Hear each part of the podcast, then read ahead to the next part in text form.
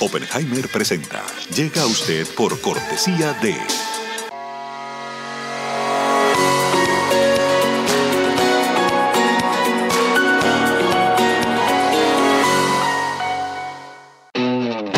UAD es más que una universidad. Es vivir una experiencia única de aprendizaje. Es tu tiempo de vivir. UAD Experience.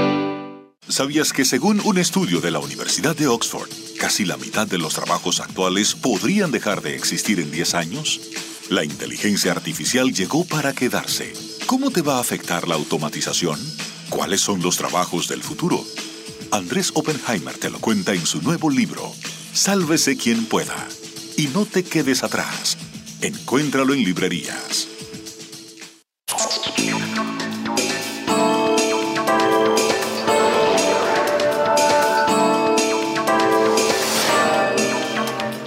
Hola, soy Andrés Oppenheimer. Gracias por estar con nosotros. Hoy vamos a hablar de un tema duro, súper duro, pero importante.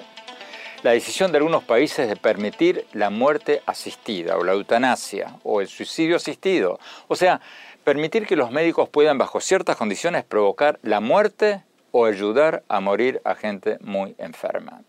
España autorizó la muerte asistida o eutanasia hace dos años. Y en Canadá, en Bélgica, en Suiza y en Colombia también se han aprobado leyes bastante parecidas con distintos matices.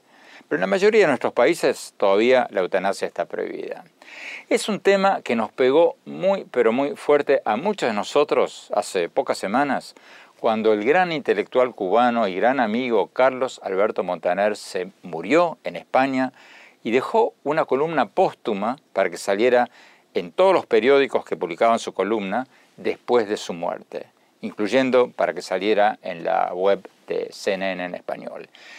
En esa carta póstuma, Carlos Alberto Montaner, que por muchos años fue comentarista en CNN en español, decía que creía firmemente en la eutanasia y en el suicidio asistido y que había decidido regresar a España después de vivir varios años en Miami para morirse allí, para morirse en España haciendo uso de su derecho a morir con dignidad. Y en esa columna póstuma decía Montaner que, abro comillas, el propósito de este artículo es estimular el debate sobre la eutanasia, cierro comillas, y que su posición era, abro comillas, de apoyar la eutanasia siempre que sea una elección voluntaria, cierro comillas.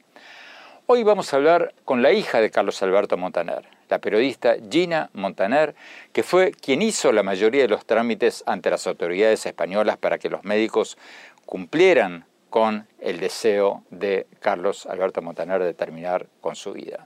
Le vamos a preguntar cómo es ese procedimiento en España, cómo lo vivió su familia y por qué ella eligió seguir el mismo camino.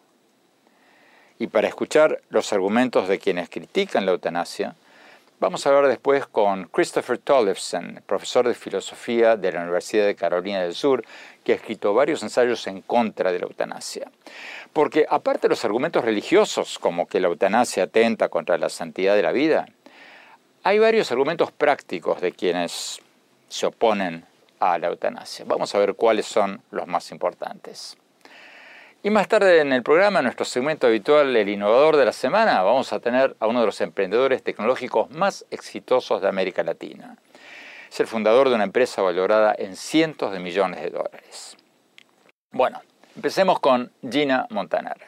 Hablamos con ella desde su casa en Madrid, poco después de darse a conocer la carta póstuma de su padre.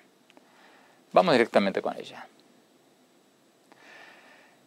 Gina, Gracias por estar con nosotros. Gina, tu padre escribió en su carta para que saliera después de su muerte que, abro comillas, el propósito de este artículo es estimular un debate sobre la eutanasia y que él se había mudado a España para poder precisamente aprovechar estas leyes de suicidio asistido y morir con dignidad. Tú lo acompañaste en todo ese proceso, de hecho fuiste quien le hizo los trámites ante las autoridades sanitarias españolas.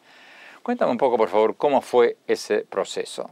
¿Es sencillo? O sea, tú le dices al Estado español que te quieres morir por eutanasia, te mandan un médico y te duerme. ¿Es así la cosa? es eh, más, eh, más elaborado, más complicado. En realidad em, va por las autonomías, o sea, las consejerías de, sanidad de, cada autonomía, en nuestro caso la, Comunidad de Madrid, es como uno inicia el proceso. lo más importante es tener lo que se llama las instrucciones previas o lo que sería últimas voluntades que el sistema sanitario español, que es público, tiene un, un documento que uno debe rellenar y que mi padre en cuanto llegó fue lo, primero que hizo y yo lo acompañé. Eh, tú rellenas este formulario donde tú eh, estableces cuáles son tus últimas voluntades, ¿no?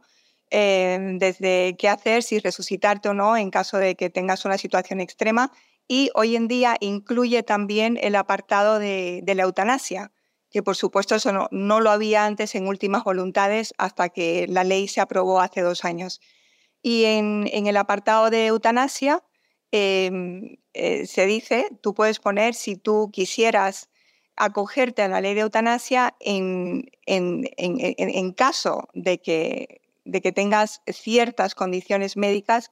De hecho, para que sepas, em, Andrés, también en instrucciones previas, una persona pone a, personas responsables, personas, representantes legales. Imagínate que mi padre en este proceso hubiera llegado un momento donde no hubiera tenido la autonomía intelectual que la tuvo hasta el final. Entonces, mi madre y yo aparecíamos como las representantes legales para poder seguir el proceso en caso de que en algún momento ya no tuviera esa autonomía intelectual. ¿Cuáles fueron los próximos pasos en el caso de tu padre? Después eh, ya entras en el proceso de hablar con, tu médico de cabecera, tu médico primario o eh, con tu especialista. En el caso de mi padre pasó primero por eh, su médico primario, la doctora del ambulatorio le dijo que era objetora de conciencia y que ella no, no, podía y bueno, ya entramos en el tema de, de hablar con el, con el neurólogo. Y ahí es donde tú, digamos, que presentas tu solicitud de prestación para morir. ¿Cuánto se demoró esa solicitud de tu papá? O sea, desde que pidió a las autoridades que le mandaran un médico para ayudarlo a morir hasta que eso pasó. Mi padre presentó el 10 de marzo eh, su primera solicitud pidiendo la prestación para morir y no ocurrió hasta el 29 de junio. ¿No tuvo miedo al último momento? ¿no? ¿No dudó en ningún momento cuando llegó el momento, cuando llegó el día en que iba a ir el doctor a quitarle la vida? Nunca tuvo miedo. Desde además él, él, lo, él nos lo pidió, o sea, él nos dijo en, en, en Miami hace más de un año y medio. O sea, que imagínate, él todavía, su deterioro no era tan grande. Tú lo, tú lo viste en Miami, o sea, ya lo era porque es una enfermedad complicada. Pero para quienes no sabemos mucho de esto, porque en muchos de nuestros países la eutanasia está prohibida, ¿cómo fue esto? O sea, vino un médico y, lo inyectó. ¿Cómo fue Andrés? Pues em, eh, se designa un equipo médico que lógicamente no son objetores. Em, el hospital eh, designa un equipo médico. Fue un equipo extraordinario extraordinario. Vinieron dos médicos y, dos enfermeros, dos, dos, mujeres médicos, de hecho, de la sanidad pública y que, por cierto, se, se, habló, se conversó antes con mi padre y con la familia cómo iba a ser el proceso y vinieron a la casa y, en, y, él, y él eligió el, la muerte asistida, o sea, que ellos le administraron por vena. Eh, primero te sedan y te duermes y luego y luego te, administran el sodio de, pentobarbital. Y la, la, muerte de mi padre fue muy rápida, en dulce, estuvimos con él y lo despedimos. ¿Te fue difícil a ti como hija y como una hija que siempre me consta porque te conozco hace muchos años, siempre estuvo muy pegada, muy cercana a su padre, hacer todos estos trámites? ¿Tuviste dudas? No, nunca tuve dudas. Eh, mi padre y yo, o sea, quiero decir, mi padre siempre fue, tú lo sabes bien, un defensor, como buen liberal, liberal laico, hay, que hacer esa precisión, ¿no? Porque hay personas pues, la persona que cree en Dios o que se rige por, por ciertas creencias, pues se comprende, ¿no? Que a lo mejor esto, que la muerte asistida no es para ellos. Pero mi padre es un hombre que siempre defendió en abstracto como, como parte de las grandes eh, libertades individuales que, debe tener una persona o que debe tener acceso una persona, el, derecho a la muerte asistida es algo que, que, lo contempló desde la juventud, que siempre le pareció algo que había que defender y siempre lo hablamos, ¿no? Le tocó pasar de lo, de lo abstracto a defender lo concreto en su caso. Le tocó una enfermedad muy dura, degenerativa, que iba a tener un final muy terrible él ya sufría, no podía leer, teníamos que leerle, no podía escribir. O sea, el mundo intelectual, que para él era fundamental, era gran parte de su vida, eh, eh, para él era inaceptable eh, ese deterioro acelerado, entrar en ese túnel de oscuridad en el que él no quería entrar. O sea, que él lo tuvo muy claro y nosotros como familia lo apoyamos duro, lo más duro que nos ha pasado. Tenemos que ir a un corte. Cuando volvamos, seguimos con Gina Montaner y después vamos a hablar con un académico muy crítico de la eutanasia para escuchar la otra cara de la moneda. No se vayan, ya volvemos. Exclusivas residencias de lujo frente al mar en Miami. El nuevo desarrollo de Fortune International Group y Chateau Group una ubicación privilegiada con inmejorables vistas al mar y la ciudad. The St. Regis Residences, Sunny Isles Beach en Miami, es el lugar perfecto para una vida soñada. La impecable arquitectura y el refinado estilo de St. Regis, junto con los exclusivos servicios y amenidades, ofrecen una experiencia inigualable.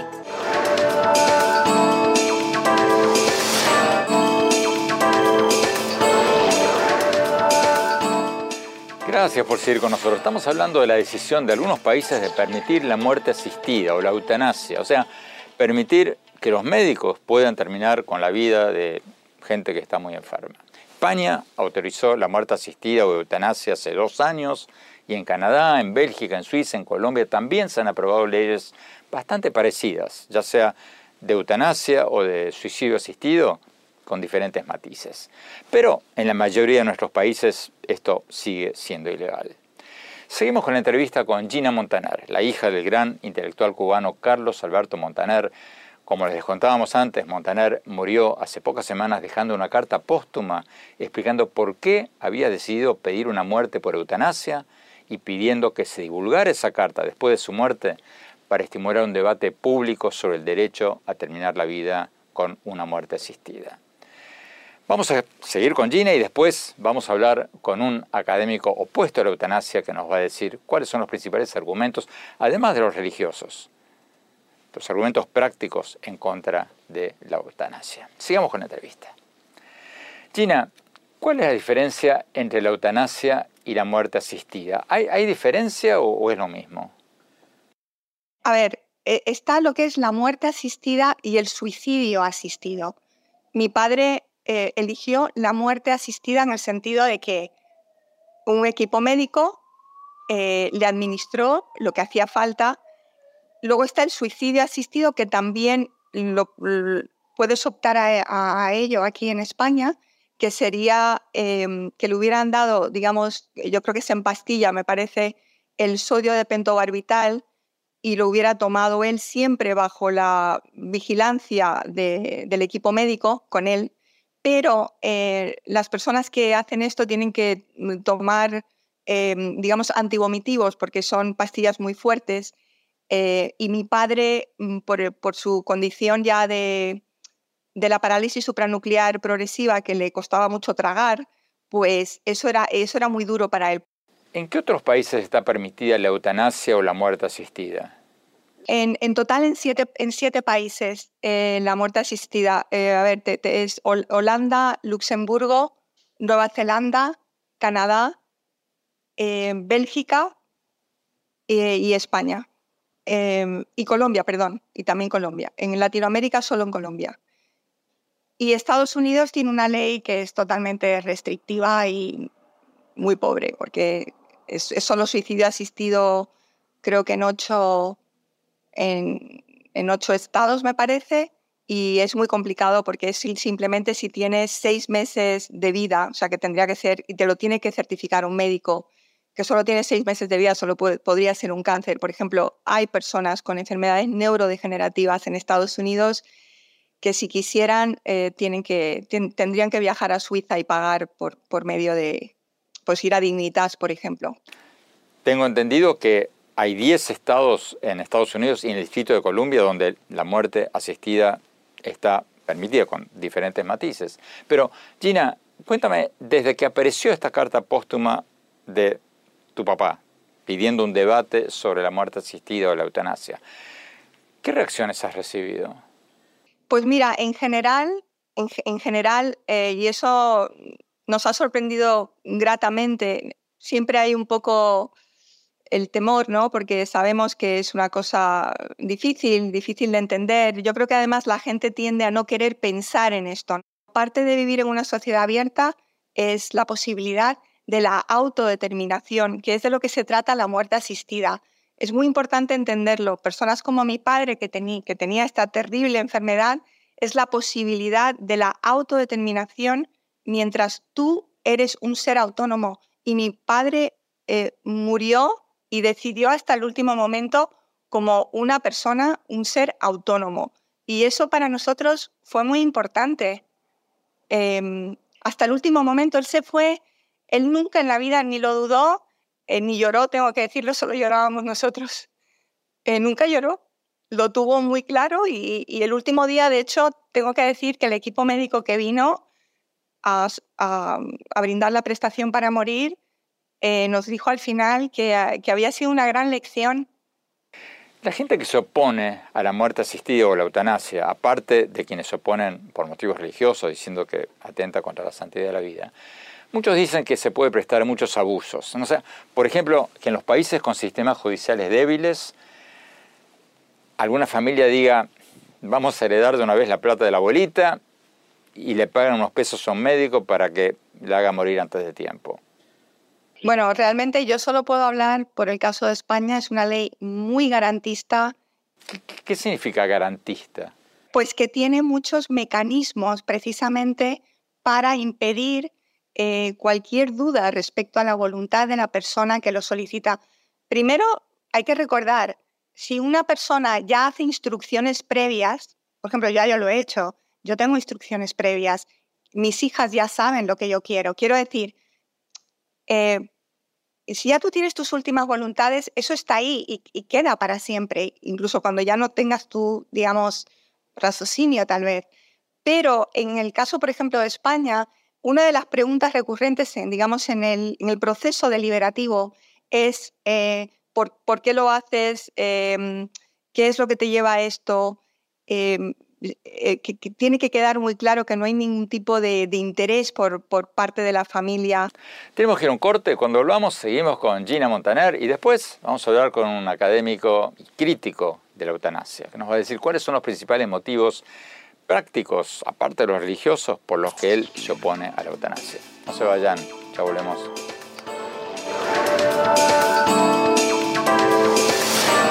Hola, soy Andrés Oppenheimer. Te invito a visitar mi blog en el sitio de internet andresoppenheimer.com. Ahí puedes ver mis entrevistas y mis artículos más recientes. Y si te registras ahí, te vamos a mandar por email un extracto de mi libro Sálvese quien pueda, sobre cuáles son los trabajos que tienen más futuro en la era de la inteligencia artificial. Te espero.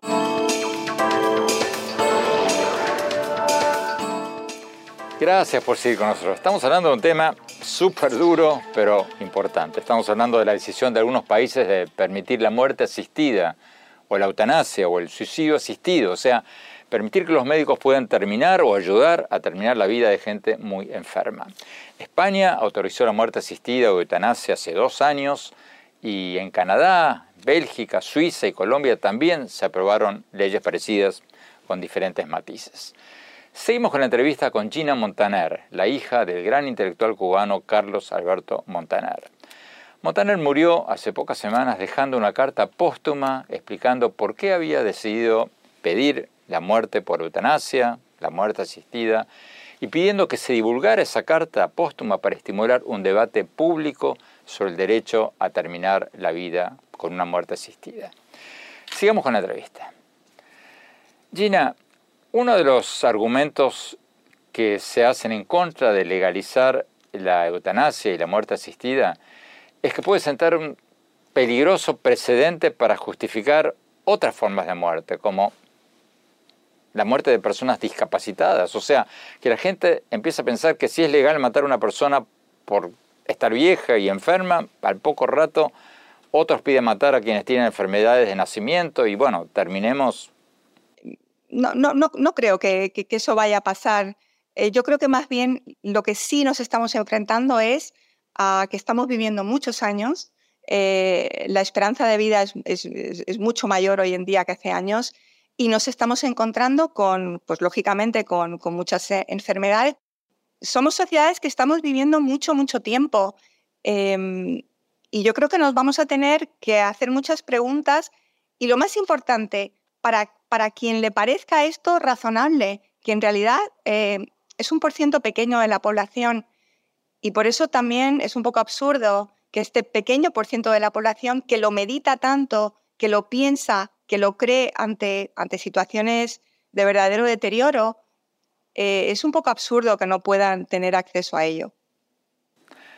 Gina Montaner, muchísimas gracias. Y déjame decirte que estemos de acuerdo no con esta última decisión de tu padre. Era un hombre que no solo era brillante, sino, lo digo como su amigo, una persona extraordinaria. Gracias, Andrés. Como les contábamos al principio del programa, los críticos de la muerte asistida o de la eutanasia esgrimen varios argumentos prácticos, además de los religiosos, además de los que se basan en la santidad de la vida, argumentos prácticos en contra de esta usanza, de esta eh, legalización de la muerte asistida. Vamos a hablar con Christopher Tollefson, profesor de filosofía de la Universidad de Carolina del Sur. Él ha escrito varios ensayos en contra de la eutanasia. Vamos a la entrevista. Profesor, gracias por estar con nosotros. Como usted sabe, Carlos Alberto Montaner estaba muy enfermo, optó por una muerte asistida. ¿Cuáles son los argumentos suyos en contra de la muerte asistida o, o eutanasia? Es una muy buena pregunta.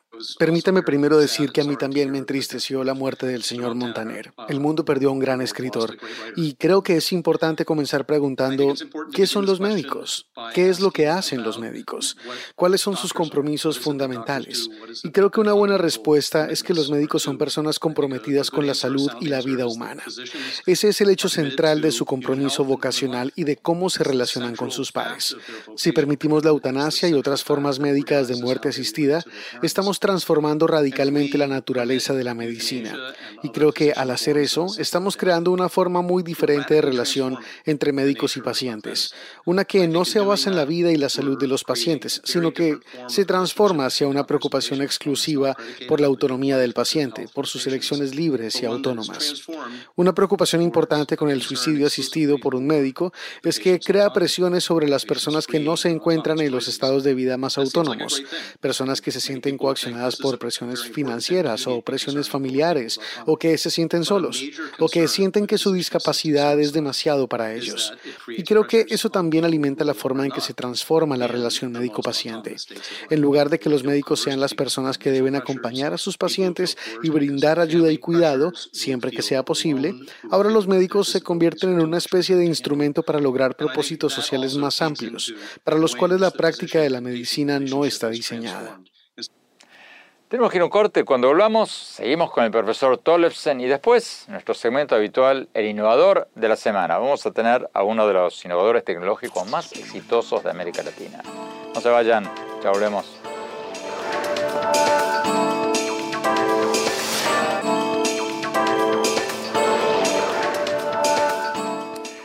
Gracias por seguir con nosotros. Estamos hablando de un tema súper duro, pero súper importante. Estamos hablando de la decisión de algunos países de permitir la muerte asistida o la eutanasia. O sea, permitir que los médicos puedan terminar con la vida de gente muy enferma. España autorizó la muerte asistida o eutanasia hace dos años y en Canadá, en Bélgica, en Suiza y en Colombia también se han aprobado leyes parecidas con diferentes matices. Pero bueno, en la mayoría de nuestros países esto sigue siendo ilegal.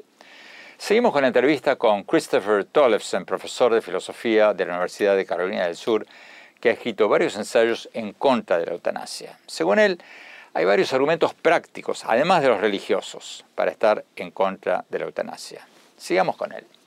Profesor, usted dice que los médicos deben estar enfocados en cuidar la salud de la gente, no en la muerte de la gente. Pero, ¿qué pasa con la libertad de elección de la gente? La posibilidad de que uno pueda decir si está sufriendo o perdiendo su capacidad de disfrutar la vida y se está convirtiendo en un lastre para sus familiares. ¿Acaso esa persona no tiene derecho a decidir su muerte?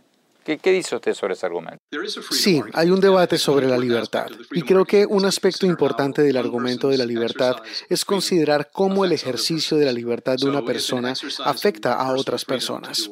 Y una de las preocupaciones sobre el suicidio asistido por un médico es que al permitir que los médicos quiten la vida de los pacientes, se crea una nueva forma de resolver problemas médicos que no está realmente de acuerdo con la voluntad de muchos pacientes.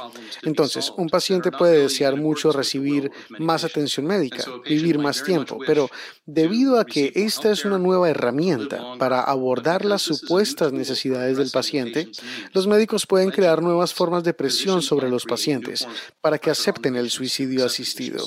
Y del mismo modo con los miembros de la familia, sobre los que las cargas pueden ser muy considerables, también comenzarán a ejercer presiones sobre el paciente. Pero si el paciente tiene una enfermedad que no tiene cura. O sea, Montaner estaba perdiendo la capacidad de hablar, de moverse, no había vuelta atrás y él decía que no quería vivir así. ¿Qué, qué derecho tenemos nosotros como sociedad a imponerle nuestra voluntad a una persona como él? Creo que una de las principales preguntas es si el suicidio asistido por un médico podría limitarse solo a tales casos. La comprensión que uno tiene del propio sufrimiento puede ser muy variable. Ciertamente, el señor Montaner estaba en una situación muy difícil y podía esperar que se avecinara un futuro todavía más difícil. Y ese es el caso de muchas, muchas personas. Pero los niveles de miedo de las personas pueden variar mucho. Y parece muy difícil decir, bueno, el suicidio asistido por un médico solo se puede usar en estas raras circunstancias. Y luego negarlo a personas que se encuentran en circunstancias muy diferentes a esas. Entonces, son argumentos que cambian mucho dependiendo de las circunstancias. Profesor, pero todo este proceso es bastante difícil, tiene, tiene varios, varias etapas, ¿no? En este caso, la hija de Montaner, Gina Montaner, nos decía recién que tuvieron que esperar meses y pasar varios pasos legales, varios exámenes, y que su primera petición fue denegada. Bueno, creo que el mundo ideal es aquel en el que ese tipo de energía y ese tipo de creatividad se deberían enfocar realmente en acompañar a los pacientes que se encuentran en situaciones muy difíciles. Si tuviéramos un sistema de atención médica que brindara la mejor atención posible y el mejor alivio posible del dolor de los pacientes al final de su vida, creo que veríamos muchas menos solicitudes de muerte asistida. Y sin embargo, a menudo tendemos a utilizar la asistencia médica y la muerte como recurso, en lugar de proporcionar otros recursos adicionales adicionales. Por ejemplo, en Canadá el primer ministro Justin Trudeau prometió que nadie recibiría ayuda para morir si está en una situación de necesidad por falta de recursos. Pero si miras lo que está pasando en Canadá, de hecho, ves algo muy diferente a eso. Ves personas que no tienen los recursos necesarios, que pierden su asistencia por discapacidad o que se sienten solas. O para quienes sus médicos piensan que la asistencia médica para morir es simplemente el primer recurso. Y podrías ver a esas personas siendo presionadas para morir en lugar de enfocar la energía y creatividad que sabemos que los médicos pueden brindar, el tipo de atención para los vulnerables, con el que sabemos que están comprometidos. Si aplicamos esas virtudes a la situación, veremos un resultado muy diferente. O sea, usted está diciendo que los pacientes mayores, por ejemplo, estarían tentados a considerar la eutanasia como una opción cuando, por ejemplo, tienen problemas financieros Así es. Profesor, muchísimas gracias. Tenemos que ir a un corte. Cuando volvamos, vamos a hablar con uno de los grandes innovadores tecnológicos de América Latina. No se vayan, ya volvemos.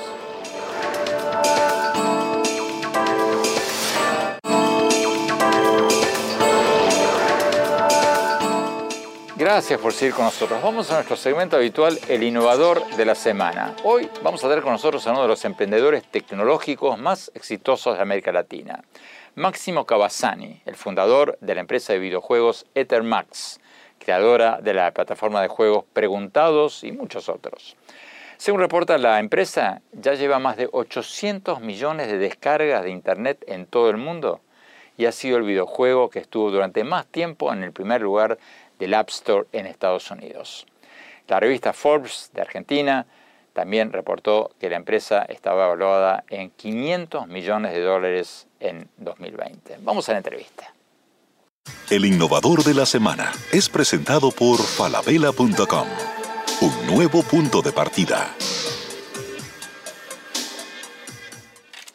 Máximo, gracias por estar con nosotros. Máximo, eh, el juego que ustedes crearon, Preguntados, está cumpliendo 10 años y se está reinventando constantemente. Ya, según reportan ustedes, han tenido más de 800 millones de descargas en todo el mundo.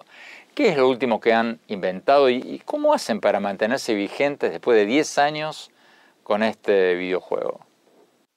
Bueno, sí, es verdad, estamos por cumplir 10 años con Preguntados, que es nuestro producto estrella, y está cambiando porque estamos viendo con un montón de cosas nuevas. Sobre todo viene video, estamos reemplazando todo lo que es contexto por, por video, que va a venir de un montón de lugares, video que generado por nosotros, video generado por la comunidad. Estamos a punto de salir en el metaverso, así que se va a poder jugar preguntados en realidad virtual también. Vamos a poder también tener preguntados en, en las plataformas de video general para, para poder eh, llenarnos de trivia y tener, tener trivia por, por, por, temas, poder jugar apuntando con el celular entre varias personas. Máximo, ¿cómo les va a impactar a las empresas tecnológicas latinoamericanas como la tuya la llegada de ChatGPT y otros programas de inteligencia artificial? ¿Cómo, los va a impactar? Bueno, creo que es una nueva tecnología que, ayuda. Siempre lo pienso como una bicicleta de la mente, ¿no? De la misma manera que uno piensa la computadora nos va a dar más herramientas eh, para generar mejor contenido o contenido eh, de, más cantidad o más calidad, pero siempre algo que decimos en, nuestra empresa es que la pregunta es más importante que la respuesta. Y creo que nunca eh, antes nos vimos tan reflejados con esa frase, porque parte de, la, magia que tiene ChatGPT y todas las, tecnologías que van a venir a partir de ella es que lo importante es lo que vos le podés sacar a esa tecnología, ¿no? Cómo le pregunto, cómo pienso en, lo que necesito resolver, ¿Cómo, cómo tengo ese espíritu emprendedor que hace que, me salgan eh, estas soluciones? Explícame un poco más, por favor, eso de que la clave van a ser las preguntas y no las respuestas. No solo para tu industria de los videojuegos, sino para todos los emprendedores tecnológicos, todos los innovadores latinoamericanos. ¿Qué, preguntas tendríamos que estar haciéndonos? Eh, en un mundo donde está todo lleno de información, donde la información está a un pic de distancia, lo importante es qué, para qué, en dónde lo aplico. Entonces, creo que en general todos tenemos que empezar a, pensar de otra manera, porque en el siglo XX se, de alguna forma se estandarizó que aprendamos una cosa para toda la vida, ir especializándonos en una sola cosa, y, creo que eso cambió y más que nunca se ve ahora, cada 10 años uno se tiene que renovar, entonces siempre preguntarme para qué estoy haciendo las cosas, cuál es el problema que estoy tratando de resolver, y utilizar las herramientas que van surgiendo, que al principio rechazo esas nuevas herramientas, pero entender que son todas una posibilidad para hacer lo que venía haciendo antes mejor, o más rápido, o, más barato, más accesible. ¿Qué consejo le darías, Máximo, a un joven, a una joven de 17 años que quisiera ser emprendedor, emprendedora a nivel mundial, pero bueno, no sabe qué estudiar, no sabe si empezar a estudiar o a trabajar? ¿Qué, qué consejo le darías? Lo primero es lo que dije al principio, concentrarse en los problemas de la humanidad. No, no pensar en qué quiero hacer yo. Pensar en qué necesita el mundo y qué podría darle yo al mundo. La segunda es empezar a hacer. Mucha gente se queda con la idea, con los miedos, con el hecho de que no soy una empresa grande, estoy solo, lo que sea. Hay que empezar a hacer, probablemente fallar. Y cuando uno falla, y cuando uno hace y falla, encuentra un montón de, de barreras, cosas que uno no entendía que le faltaban. Entonces ahí es donde viene el momento de reflexionar y ver qué es lo que puedo cambiar, qué es lo que me falta, qué nuevas oportunidades eh, surgen. Máximo, muchísimas gracias. Gracias, Andrés. Tenemos que ir a un corte. Cuando volvamos, mi reflexión sobre el tema con el que empezamos el programa, este tema súper duro, pero súper importante, los argumentos a favor y en contra de la muerte asistida o la eutanasia. ¿Quién tiene razón? No se vayan, ya volvemos. En falabella.com la calidad la dejamos en manos de expertos. Creo que hemos encontrado el Santo Grial 3.0. Aprobado, aprobado, aprobado. ¡Uh, caracoles! Miles de marcas, miles de emprendedores, la mejor calidad. Todo lo que necesitas está en el nuevo falabella.com. Descarga la app. Hola, soy Andrés Oppenheimer, no el de la película, el otro. Te invito a visitar mi blog en el sitio de internet andresoppenheimer.com. Ahí puedes ver mis entrevistas y mis artículos más recientes. Y si te registras ahí, te vamos a mandar por email un extracto de mi libro Sálvese quien pueda, sobre cuáles son los trabajos con más futuro en la era de la inteligencia artificial.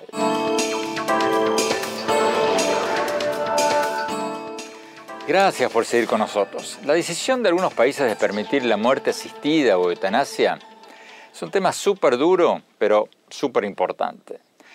España autorizó la muerte asistida o eutanasia hace dos años. Y en Canadá, Bélgica, Suiza, Colombia y en 10 estados de Estados Unidos también se han aprobado leyes parecidas con diferentes matices. Pero bueno, en la mayoría de nuestros países esto sigue siendo ilegal. Este es un tema que nos tocó muy de cerca a muchos de quienes conocimos de cerca al gran escritor cubano Carlos Alberto Montaner. Montaner se murió hace pocas semanas en España haciendo uso de la ley de eutanasia española y dejó escrita una columna póstuma donde explicaba por qué había decidido pedir morir con la ayuda de los médicos que fueran a su casa y lo inyectaran con una sustancia que le permitió terminar con su vida. Él tenía una enfermedad degenerativa parecida al Parkinson, pero mucho más severa, que le estaba quitando sus últimas facultades y decía que ya no quería vivir así y que era su derecho morir con dignidad. Y decía que había escrito ese artículo póstumo para estimular un debate sobre la eutanasia. Su hija Gina, Gina Montaner, que hizo los trámites para su muerte ante las autoridades españoles, nos decía que su padre era un firme creyente en la libertad de cada persona para elegir su vida y una muerte digna, siempre que fuera por voluntad propia. Algunos críticos de la eutanasia se oponen por motivos religiosos, argumentando que viola la santidad de la vida, pero otros argumentan motivos prácticos. Dicen que los médicos deberían tener como misión única el tratar de curar a la gente y que si vamos a darles la facultad de matar a la gente, esto se va a prestar a todo, todo tipo de desviaciones y abusos y aberraciones. Por ejemplo, dicen, los médicos podrían empezar a matar a la gente muy enferma, pero que no está al borde de la muerte, o a gente, por ejemplo, con problemas financieros que quieren acabar con su vida, o, en un caso extremo, hasta que se siente un precedente para matar a niños que nacen con problemas físicos. Es un debate difícil, porque también es cierto que los países que legalizaron la eutanasia lo hicieron con muchas restricciones, muy exigentes. Es un trámite complicado, nada fácil, no es que uno llama por teléfono, viene el médico, lo inyecta y ya, no, no es así la cosa. Pero creo que es un debate cada vez más necesario, porque la gente vive cada vez más y está la pregunta de si los hospitales no se están alargando innecesariamente la vida de personas que ya no quieren vivir. Muy pronto vamos a tener respuestas más claras a todo esto. Cuando sepamos los resultados a mediano plazo de las experiencias de los países que han legalizado este, esta práctica como España y como Canadá. Mientras tanto, creo que es útil, muy útil, seguir el consejo póstumo de Montaner y estimular un debate serio sobre el derecho a la muerte asistida. Bueno, se nos acabó el tiempo. Los invito a visitar mi blog en la página de internet andresopenheimer.com. Síganme en mi Twitter, arroba mi página de Facebook, Andrés Oppenheimer, y en Instagram, en Andrés Oppenheimer Oficial. Gracias por habernos acompañado. Hasta la semana próxima.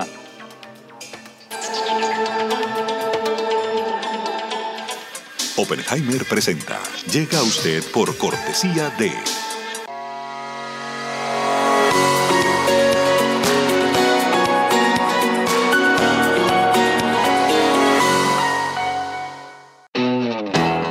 Es más que una universidad. Es vivir una experiencia única de aprendizaje. Es tu tiempo de vivir. UAD Experience.